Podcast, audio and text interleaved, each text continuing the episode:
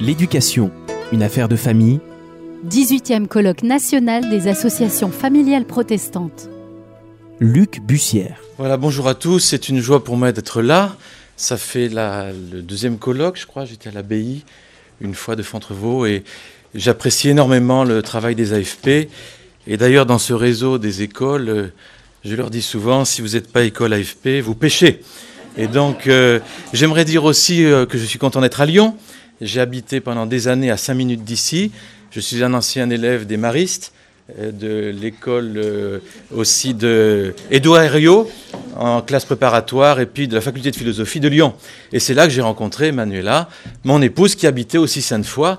Et donc, voilà, Lyon, pour nous, résonne. On s'est rencontrés dans un bar en face d'Édouard Herriot. Donc voilà, nous sommes... Alors, juste par rapport à ce sujet, euh, sur donc un, panorama un peu de l'école protestante aujourd'hui, et puis également une réponse à, la question qui est le thème du colloque, et quelques arguments. J'étais en train de présenter un, PowerPoint que vous pouvez voir, euh, une conférence faite à Boussy-Saint-Antoine sur YouTube, sur réforme et éducation, qui donne euh, un peu des éléments de notre vision et en quoi elle s'arracine aussi dans le projet de la réforme. Alors aujourd'hui, les écoles protestantes, en 2018, on va parler dans un premier point des écoles sous contrat et hors contrat, et puis ensuite le thème l'éducation scolaire protestante, une affaire de famille. Alors déjà protestant, suite au 500 500e anniversaire l'année passée, je crois qu'il y a quelque chose euh, dans le protestantisme, il y a quelque chose qui euh, m'intéresse beaucoup, c'est euh, le protester, c'est aussi réclamer des changements profonds, ne pas se contenter des statu quo, c'est refuser de nous soumettre à toute idéologie asservissante, à toute manipulation, tout abêtissement, c'est refuser de suivre aussi le flux et le reflux des courants philosophiques qui influencent bien sûr les courants pédagogiques et qui nous éloigneraient de l'évangile c'est aussi, c'est pas seulement protester, mais c'est affirmer. Et c'est affirmer positivement par nos actions, euh, par notre euh, témoignage, nos valeurs, nos actions, nos réalisations. C'est affirmer. Et je pense que le mouvement de ces écoles qui, qui naît est aussi une affirmation dans ce sens-là. On ne fait pas que protester, on agit. J'aimerais dire que dans les créations récentes d'écoles, il est intéressant de voir que les publics de familles musulmanes s'inscrivent dans les écoles évangéliques de plus en plus et ils respectent les croyants Dieu. Et c'est intéressant de voir cette ouverture des écoles à toutes les catégories de population, de plus en plus intéressées par euh, ce que nous faisons. Et cette ouverture de cœur et d'esprit est prometteuse et on travaille à la garder. Alors d'abord les établissements scolaires sous contrat. Alors euh, nous avons, euh, on parle de sous contrat, 17% des élèves fréquentent les établissements privés, donc plus de 2 millions d'élèves en France actuellement. Sur ces 17%, 95% fréquentent les établissements catholiques. Euh, nous sommes un peu comme au 19e pour le privé. Et puis les 5% restants se répartissent entre réseaux éducatifs juifs, laïcs, musulmans, langue régionale, protestants.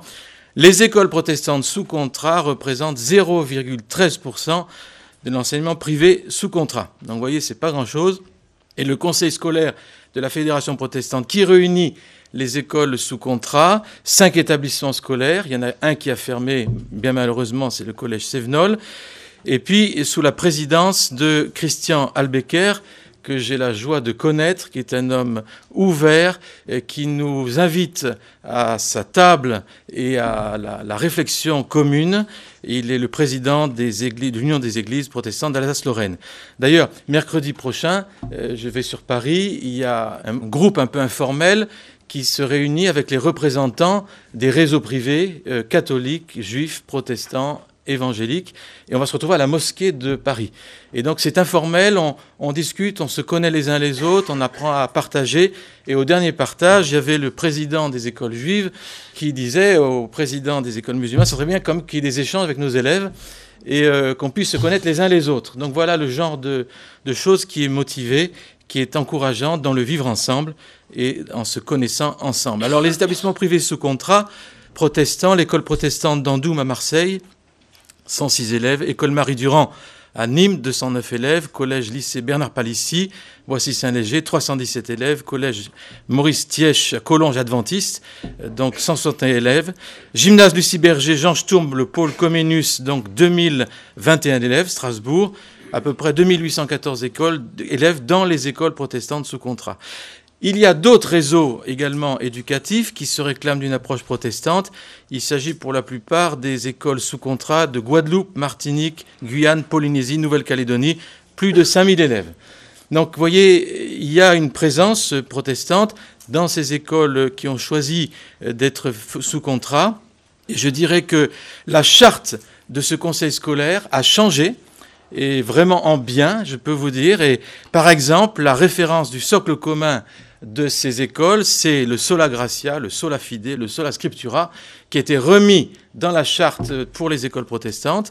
Et puis le, fondement des valeurs, référence chrétienne, dans son expression protestante, affirmée sans dogmatisme, ni prosélytisme, dans le respect de la pluralité, des convictions, des engagements, la tradition humaniste, je vais parler d'autres dans les détails, mais aussi les valeurs de la République. Donc voilà, ça c'est ce que vivent les écoles euh, sous contrat et avec lesquelles nous avons des relations par le biais de ce conseil scolaire.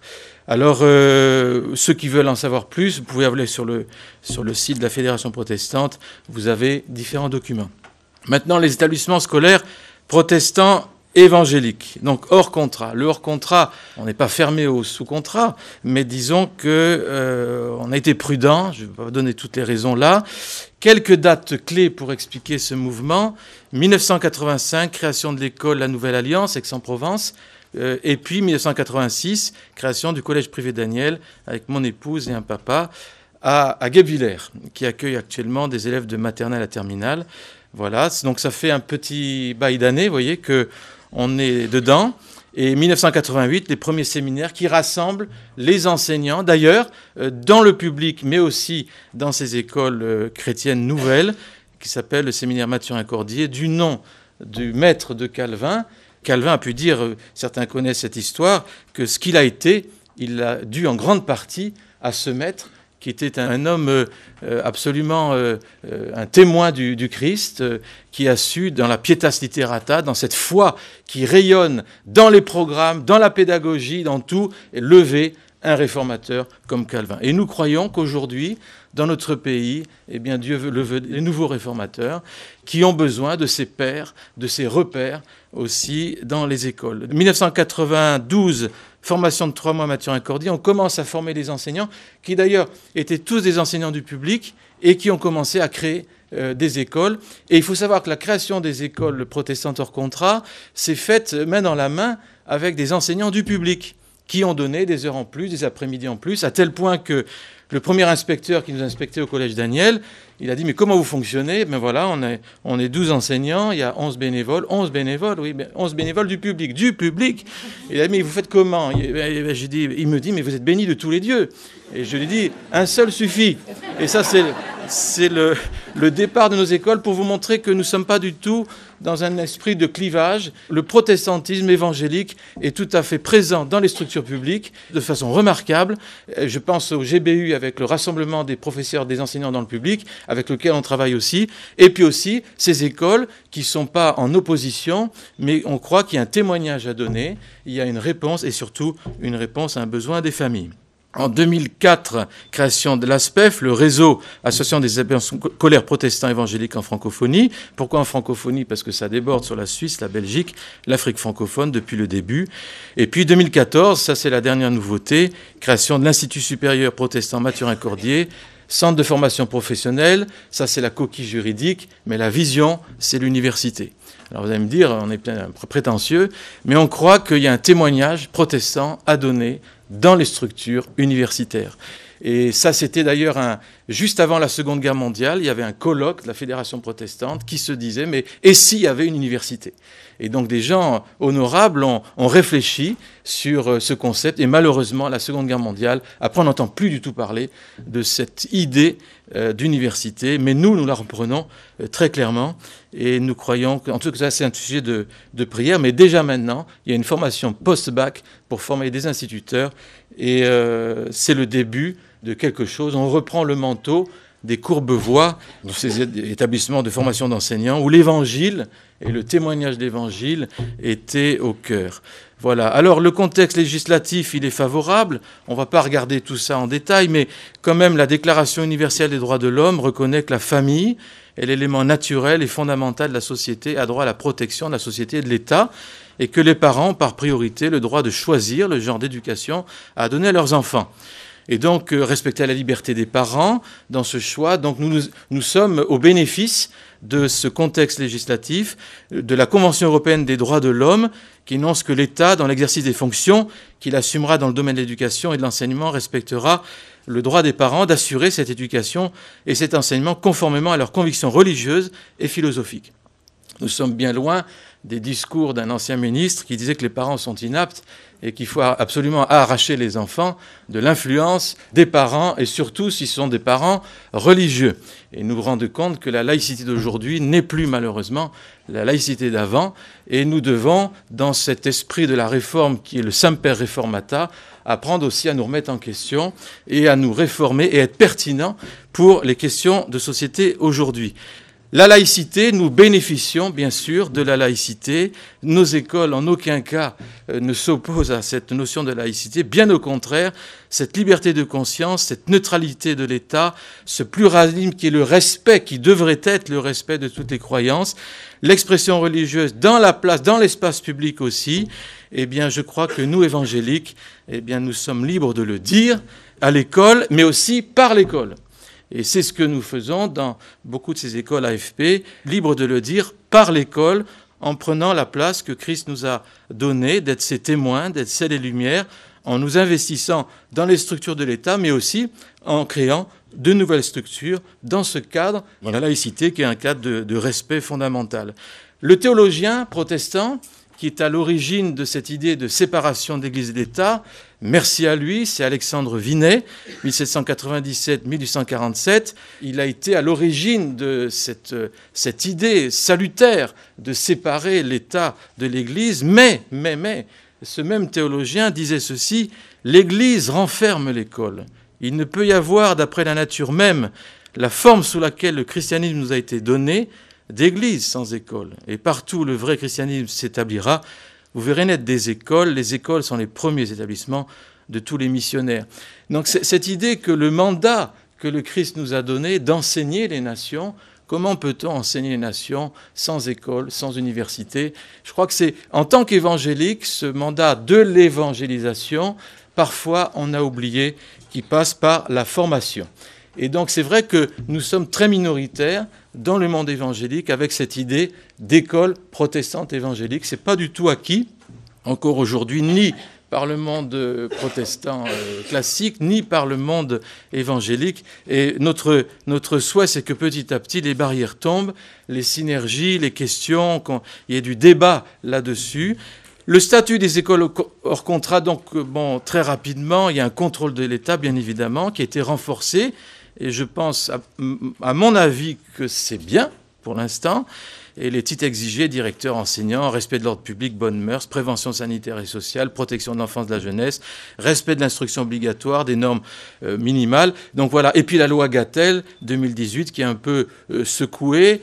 Mais bon, franchement, je pense qu'il y a un cadre législatif qui n'a pas empêché d'ailleurs la création euh, des écoles et la multiplication des écoles hors contrat. Donc, euh, des écoles, en fait, pourquoi elles existent depuis 30 ans? Ben, Tout simplement parce qu'il y a une demande des familles. Et donc, ces créations d'écoles sont la plupart des créations par les parents. Par des parents qui sont aussi enseignants pour beaucoup et qui se sont dit il faut faire quelque chose. Et donc, euh, voilà. Alors, il y a différentes motivations. Les motivations, j'essaie de les classer là. Vous avez la motivation euh, protectionniste. Je veux protéger mes enfants du monde. Il est bien évident que ce genre de motivation, on lutte contre, on essaye de travailler à ce que, comme une église d'ailleurs, le piège d'une église c'est de se refermer sur elle-même, mais c'est pas parce qu'il y a des églises qui se referment sur elles-mêmes que le concept d'église c'est plus à faire, mais de la même façon pour les écoles. Donc l'idée c'est d'amener les parents qui auraient peut-être ce rôle d'être protégés du monde à se dire mais attendez, on n'est pas là pour ça. On est là pour qu'ils soient citoyens du monde et justement les, les préparer à mieux affronter intellectuellement, dans leur identité, dans la sagesse qui leur est transmise, mieux affronter, mieux être pertinent dans ce monde.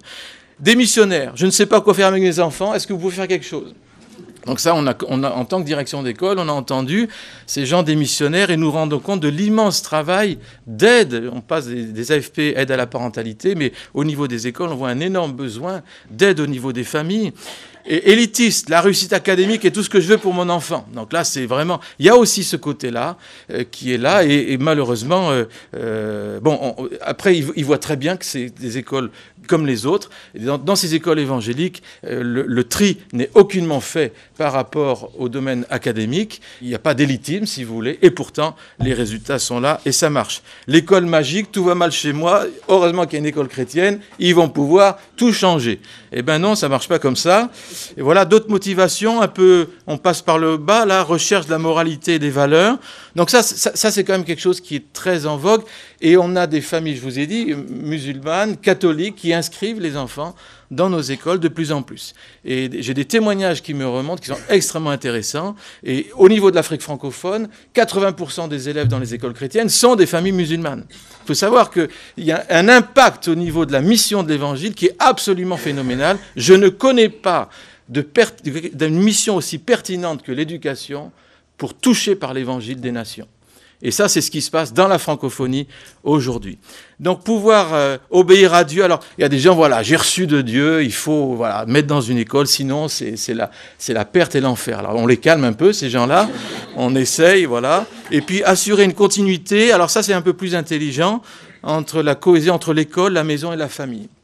Et là, nous avons des exemples. La cohérence me semble être une motivation assez fondamentale et, pertinente pour nos écoles. Un enfant a besoin de cohérence. Cohérence dans les valeurs, cohérence dans ce qu'il entend à l'église, dans la famille, surtout quand il est jeune et sans pouvoir discerner les choses. Et puis, pouvoir une éducation globale, esprit, âme, corps. Alors, ça, c'est la notion de la foi qui irradie dans tout ce qu'on fait, dans tout ce qu'on est, et surtout, la foi qui nous aide à voir le monde comme personne ne le voit.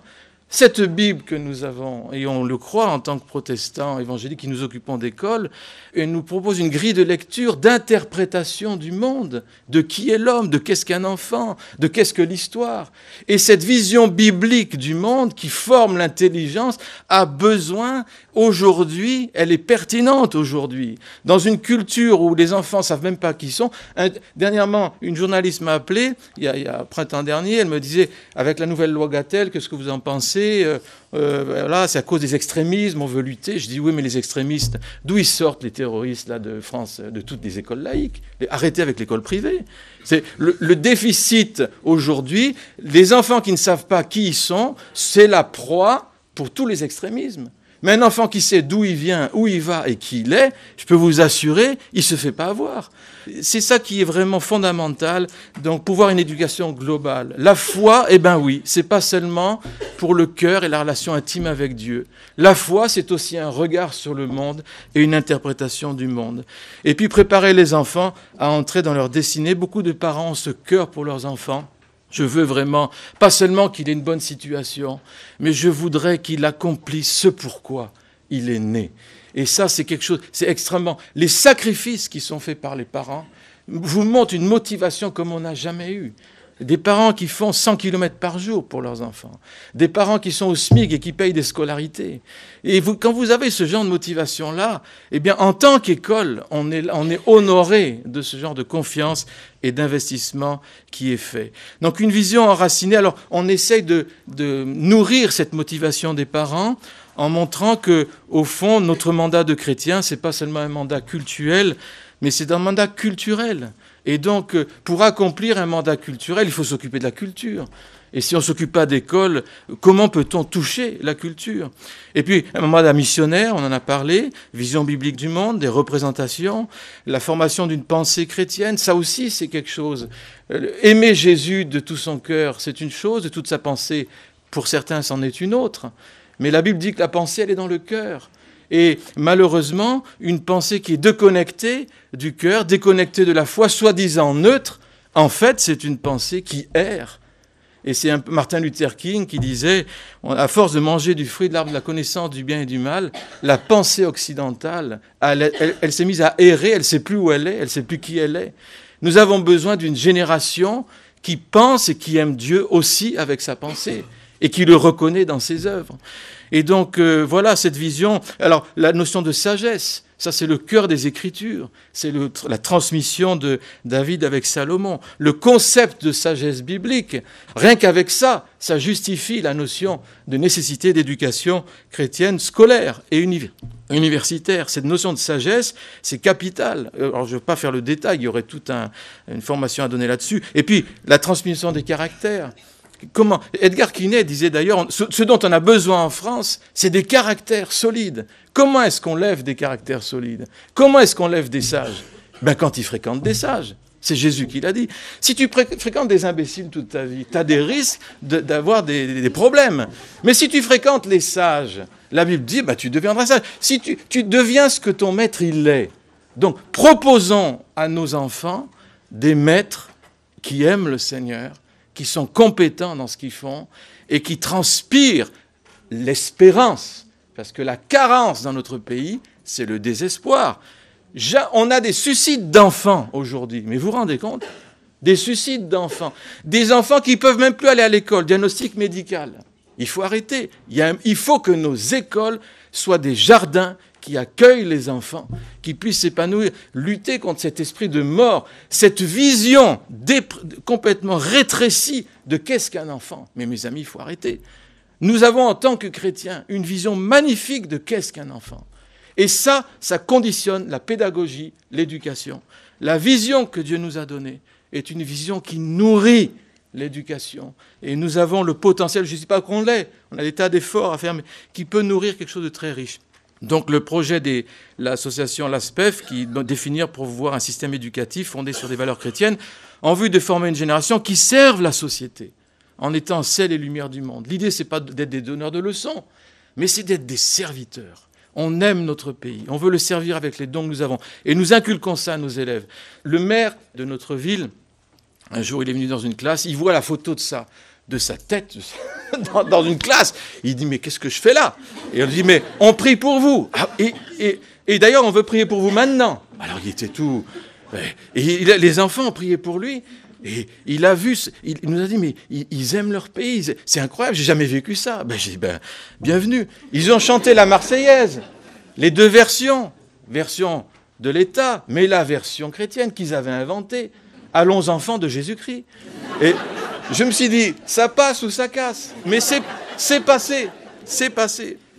Donc, voyez, notre foi, notre philosophie, nos valeurs sont dans ces documents-là qui sont sur le site internet. La charte pour l'éducation chrétienne francophone, c'était fait avec des Africains, des Belges, des Suisses. La déclaration de Prague, c'est des éducateurs au niveau européen, des écoles publiques et des écoles chrétiennes qui, ensemble, ont réfléchi sur comment décliner la confession de foi euh, du évangélique, euh, euh, l'a décliné en termes de termes d'éducation.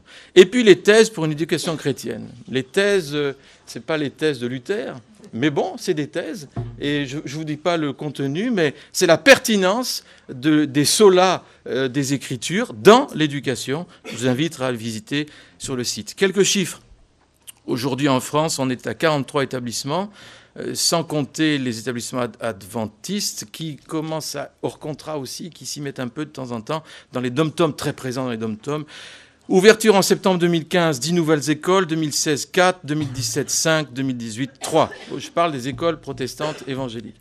Donc on est dans une montée. Au niveau statistique, vous avez ici, alors je n'avais pas de statistiques pour une année, on est à peu près pour la France à 1100 élèves. C'est très difficile d'avoir les chiffres, euh, parce que les écoles sont tellement euh, surchargées, quand elles reçoivent des documents demandant des statistiques, eh ben c'est très difficile de les avoir. Et vraiment, on a du mal. Donc c'est un chiffre approximatif, c'est au minimum 1100 élèves en France dans ces 43 établissements.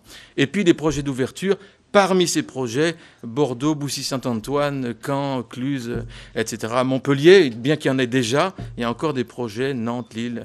Donc voilà, un peu partout, et vous remarquez ici la carte de France euh, des implantations. Euh, vous remarquez, nous retrouvons euh, les implantations au niveau historique, au niveau de la réforme. Nous retrouvons à peu près le même genre de circuit. non, il manque encore, mais ça vient, ça remonte doucement. Parce que regardez la carte de France des écoles protestantes que vous connaissez, qui montre les universités et les écoles, à peu près 2000, nous sommes au 16e, 17e siècle. Donc, euh, vous voyez, on retrouve un peu ben, certaines choses. En tout cas, pour nous, cette carte est un sujet de prière.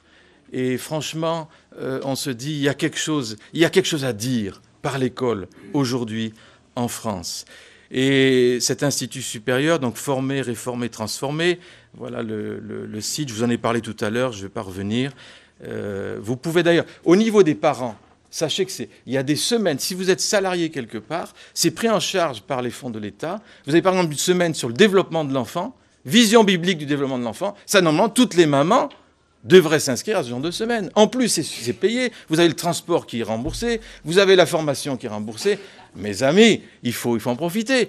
Donc, allez sur le site, allez voir les modules qui vous intéresseraient. Et, les hommes qui avaient aimé jouer au Lego comme moi, empilez vos modules. Empilez vos modules. Voilà. Donc, ça, c'est dit. Mutation de l'ASPEF, maintenant, on a le terme association des établissements protestants évangéliques en francophonie, on a fait sauter le évangélique. Alors vous allez dire pourquoi? La, première raison, c'est qu'on n'a pas l'apanage du mot évangélique. Et on travaille avec des écoles luthériennes aussi, et des écoles adventistes. Et autant, vraiment, on s'est dit, il faut arrêter avec ce terme évangélique, bien qu'on reste profondément, bien sûr, évangélique. Voilà. Donc on a fait sauter ça. Donc, établissement des établissements protestants. Et pas seulement scolaires, puisque la vision, c'est post-bac, et il y a des, des, instituts de formation qui sont membres. Donc, réseau Mathurin-Cordier international pour la branche euh, internationale, et réseau Mathurin-Cordier France, qui est né l'année passée, et nous sommes en train de vivre le changement entre les membres de l'ASPEF et les membres au niveau de ce réseau. Voilà, pour être plus pertinent et plus, euh, la vision est plus large les, quelques séminaires. Vous avez des photos ici de 300 éducateurs en général par an, les fréquentes, les formations, un peu d'édition. C'est tout, tout, timide. Hein. Communication, encore euh, beaucoup de progrès à faire. Et puis des regroupements euh, d'écoles au niveau régional passerelle sud. Je salue le travail de Ludovic, mon ami Ludovic, passerelle sud-ouest aussi qui s'est fait, la passerelle rhénane. Donc voilà, regroupement régional pour dire, voilà, expliquer, prier les uns pour les autres, relever les défis ensemble. Et au niveau de la francophonie, bien sûr, une grande implication pour euh, fortifier les réseaux d'écoles chrétiennes au niveau, par exemple, Madagascar, Congo-Kinshasa, 2 millions d'élèves dans les écoles chrétiennes, etc. Donc ça, c'est un, la tâche est immense. Des partenariats avec la CSI, Association of Christian School International, Jeunesse en Mission, Educavi, aussi, qui euh, travaille dans ce domaine, avec la FEDEL, Fédération maintenant pour le développement des écoles, au niveau des ADD, et la Fondation pour l'école, qui aide tout ce mouvement hors contrat. Quelques mots pour, euh, je termine, enfin j'essaye, quelques points très rapides par rapport au sujet de ce colloque. Une affaire de famille, bien évidemment. Et la première école, Adam et Ève, Adam était appelé fils de Dieu. Et à, une époque où la théorie du genre essaie de brouiller un peu parfois les repères, je pense que le système éducatif reposant sur la famille et levant des fils et des filles dans la maison d'un père est déterminante au niveau cœur, notre cœur et notre vision.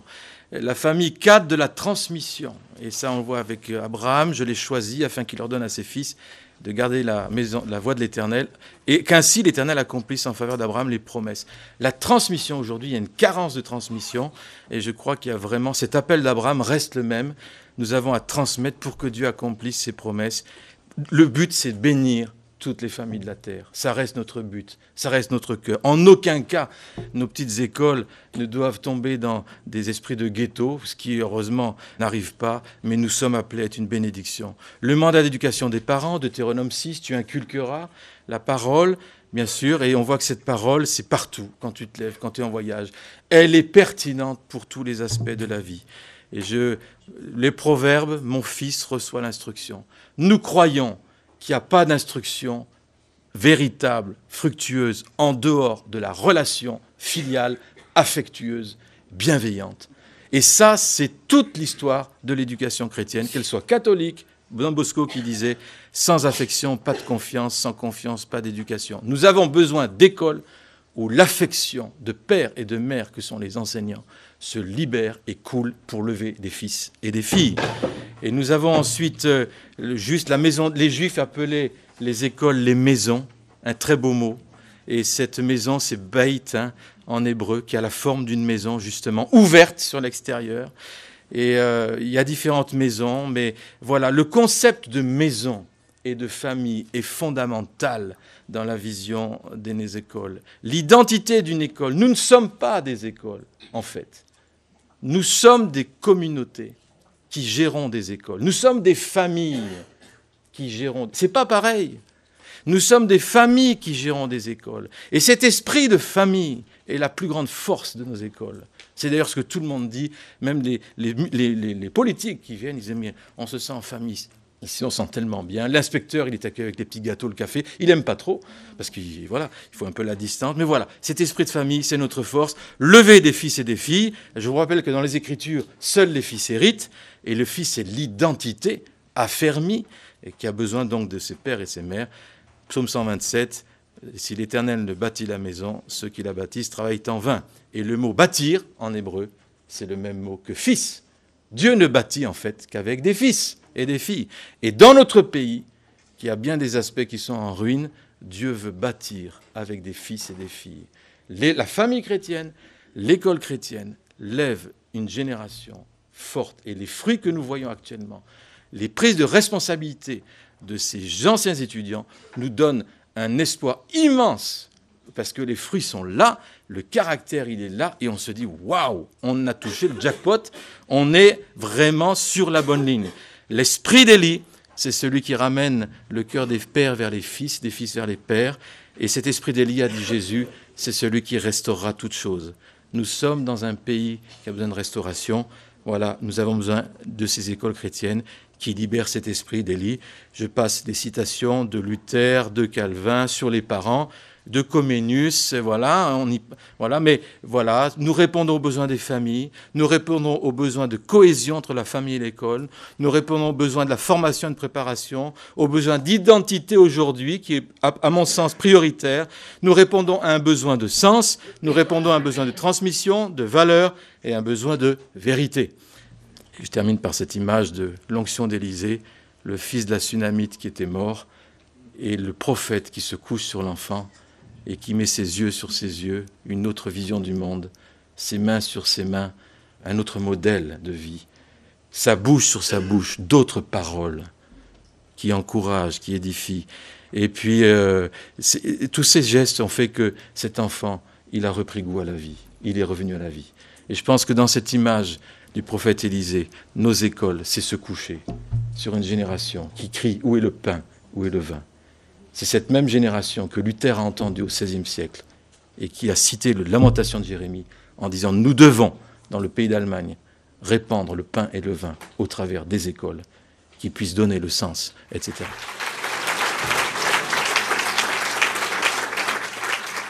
Association familiale protestante Ensemble, les familles issues de la Réforme sont bien plus fortes.